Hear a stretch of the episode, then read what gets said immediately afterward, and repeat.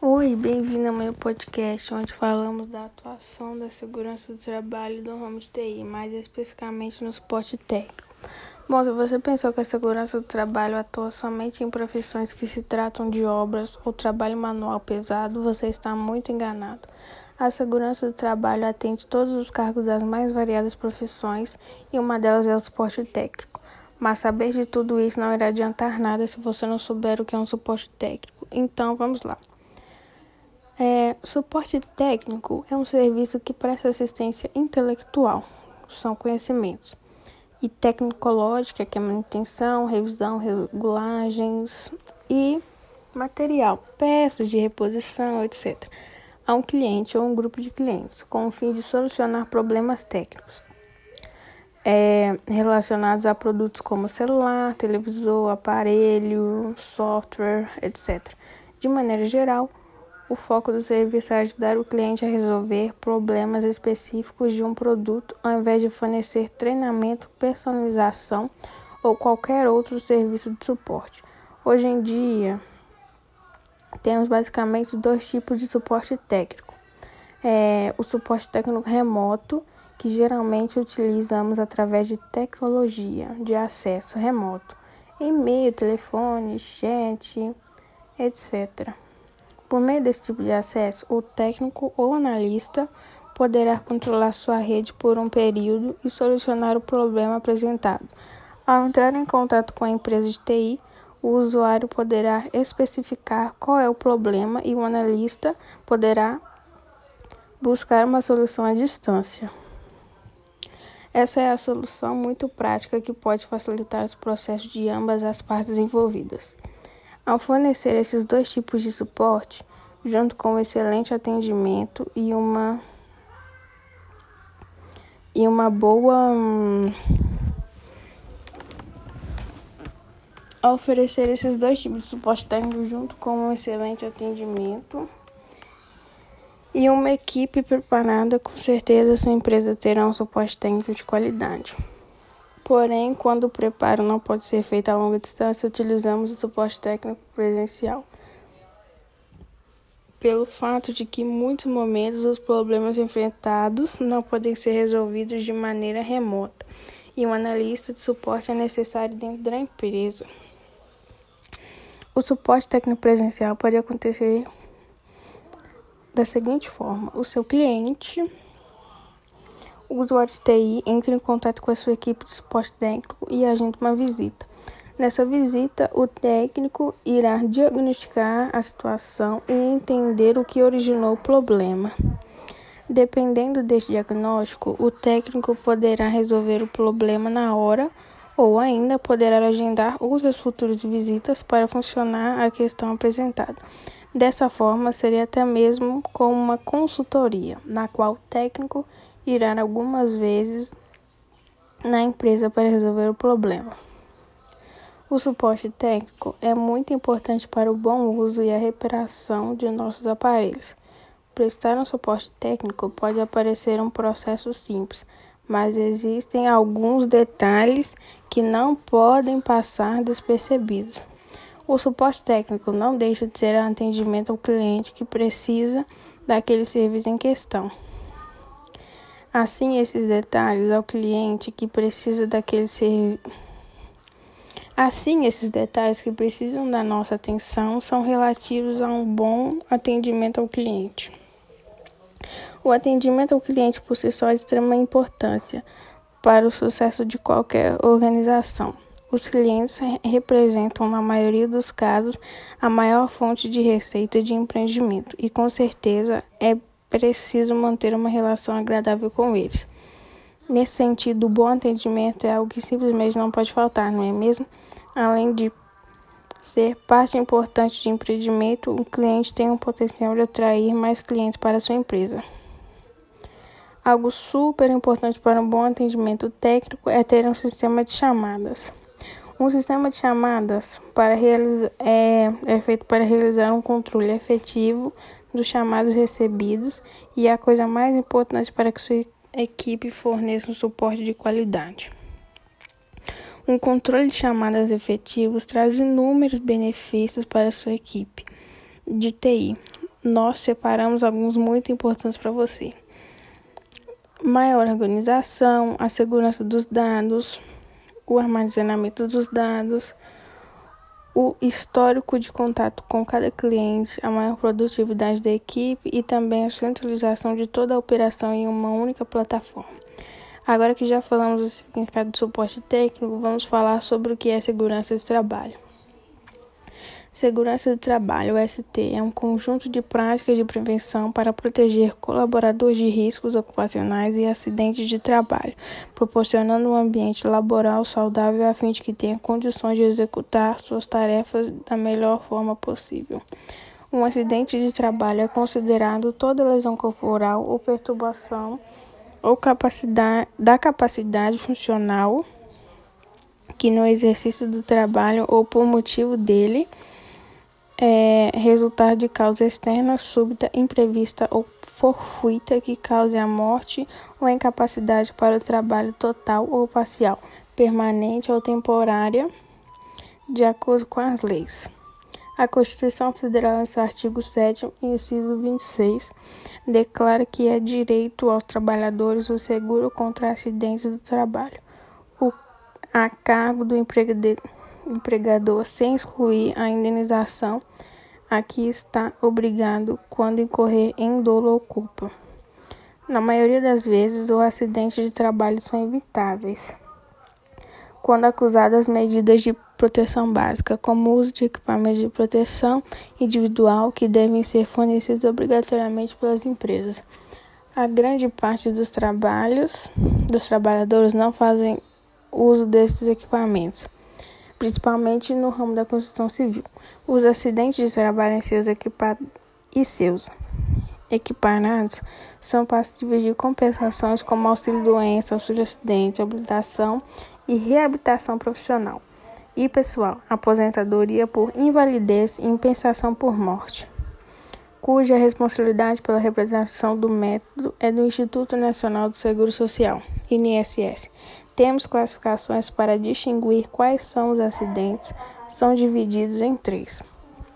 Acidente típico, decorrente da característica da atividade profissional que o indivíduo exerce. Acidente de trajeto acontece no trajeto entre a residência do trabalhador e o local de trabalho, ou vice-versa. Doença profissional ou doença do trabalho.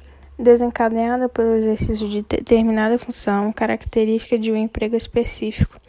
As doenças profissionais ou ocupacionais são aquelas produzidas ou desencadeadas pelo exercício de determinada atividade constante na perspectiva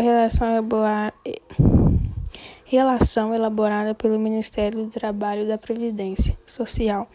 Já a doença do trabalho é a doença derivada das condições especiais em que o trabalho é realizado e com ele se relacione diretamente. Quando algum dos itens acima ocorre, é importante fazer a comunicação ao CAT, Comunicação de Assistências de Trabalho. O acidente deve ser comunicado até o primeiro dia útil seguindo seguinte ao da ocorrência e, em caso de morte, de imediato à autoridade competente. No caso de doença profissional, o dia do acidente ou aquele que for relacionado ao diagnóstico podem ser considerados a data de início da incapacidade laborativa. Para a prevenção de tais acidentes, temos os famosos EPIs, que são os equipamentos de proteção individual, como capuz, proteção para a cabeça, protetores oculares e abafadores de ruído para proteção auditiva, óculos e viseiras para para proteção de olhos, luvas e mangotes para proteção de mãos e braços, máscaras e filtros para proteção respiratória, coletes e macacões para proteção de corpo, sapatos, botas e botinas para proteção de pernas e pés, entre outros. Temos também os EPCs, que são os equipamentos de proteção coletiva, como sirenes de aviso, placas de alerta, grades de contenção, cones e fitas que delimitam espaços. Tudo isso faz parte das normas básicas de segurança que instituem regras para a boa condução da profissão e bem-estar dos trabalhadores. Temos oito dessas normas que são: NR7 Programa de Controle Médico de Saúde Ocupacional. A NR7 é responsável por estabelecer a obrigatoriedade das empresas implementarem o Programa de Controle Médico de Saúde Ocupacional. PCMSO com os seus empregados. A ideia desse programa é garantir e certificar as boas condições de saúde e integridade física dos funcionários de uma organização para isso, devem ser realizados exames admissionais periódicos e demissionais. Para os empregados, o PCMSO é importante pelo fato de garantir que a empresa busque por meio para desenvolver um ambiente de trabalho que seja saudável. Já para os empregadores, o programa oportuniza que os funcionários tenham mais qualidade de vida no trabalho, aumentando assim a sua satisfação pessoal e produtividade. NR9 Programa de Prevenção de Riscos Ambientais. A norma de número 9 regulamenta a implementação do Programa de Prevenção de Riscos Ambientais, PPRA, nas empresas. Ela estabelece que devem ser mapeados os riscos ambientes que existem na infraestrutura da empresa. A partir disso, é preciso desenvolver um relatório apontando os possíveis riscos e as soluções para que eles não gerem acidentes de forma acidentes de trabalho ou possam prejudicar a saúde dos funcionários de alguma forma. O laudo do PPRA deve ser desenvolvido por um engenheiro ou médico, ambos com necessidade de ter especialização em segurança do trabalho e saúde ocupacional. É importante destacar que o PPRA e o PCMSO são, são programas que se complementam. Assim, é preciso planejar que seja feito em sequência do outro e assim garantir que ambos sejam implementados de forma adequada. NR1 Disposições Gerais. NR1 apresenta disposições gerais em relação às demais normas de segurança do trabalho. O documento comenta que as disposições das NRs devem ser aplicadas a todas as empresas, entidades e trabalhadores avulsos, que precisam conhecê-las e adotá-las em seu dia a dia profissional. A norma também fala sobre a competência da Secretaria de Segurança e Saúde do Trabalho, SST, e da Delegacia Regional do Trabalho, DRT órgãos responsáveis pela fiscalização e orientação acerca do cumprimento das demais normas. O principal documento exigido nessa norma é a Ordem de Serviço item 1.7, letra B. Todo empregador deve fornecer a ordem de serviços ao empregado no momento da sua contratação e a cada mudança de função. Esse documento deve conter todos os deveres e obrigações da empresa e do empregado. Uma cópia assinada deve permanecer na empresa e outras ser disponibilizada ao funcionário. NR17 Ergonomia. A norma NR17 estabelece parâmetros em relação à ergonomia nas empresas.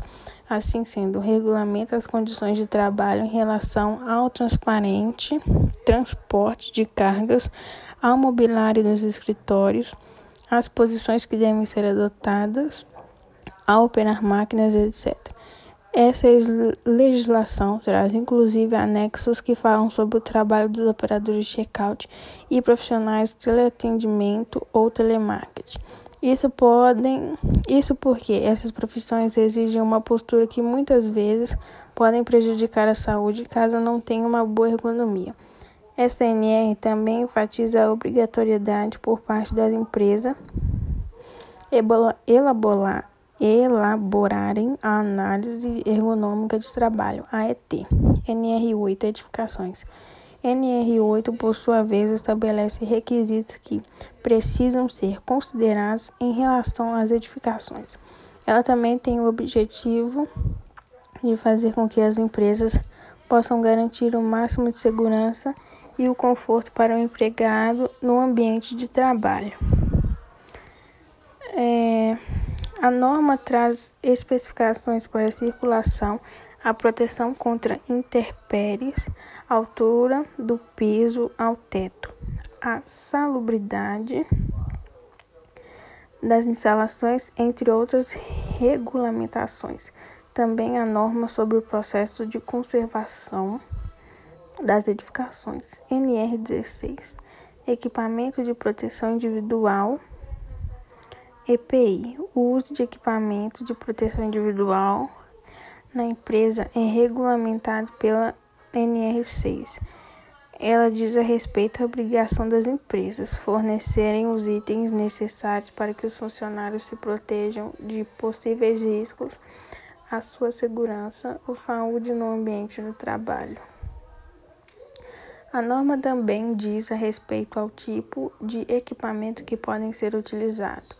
Para não haver problemas e garantir segurança dos colaboradores, eles precisam ser indicados como certificado de aprovação. CA. Esse documento é expedido pelos órgãos competentes pela fiscalização e garantem a quantidade dos produtos utilizados. Outro ponto importante da norma é que ele aponta quais são as obrigações dos funcionários e patrões em relação ao uso de EPIs, pois ambos têm responsabilidades. 7. NR2 Inspeção prévia. Todo estabelecimento precisa passar por inspeções antes de dar início às suas atividades. E é isso que prevê a NR2. Ela mostra que itens precisam ser considerados para que sejam emitidos o certificado de aprovação de instalações. CAI. Esse documento é que autoriza as empresas a exercerem as suas atividades e, co e comprova a regularidade de tudo que está sendo desenvolvido. A norma traz inclusive um modelo de certificado que deverá ser assinado pelo diretor da divisão ou chefe da seção de segurança ou medicina do trabalho e pelo delegado regional do trabalho ou do trabalho marítimo. 8 NR23 Proteção contra incêndios. Também é de é, é de obrigação das empresas adotar política de proteção contra incêndios. Para isso, é preciso seguir a NR23, que diz que os empregadores devem disponibilizar equipamentos de combate ao incêndio, instalar alarmes e meios para evacuação dos locais de trabalho.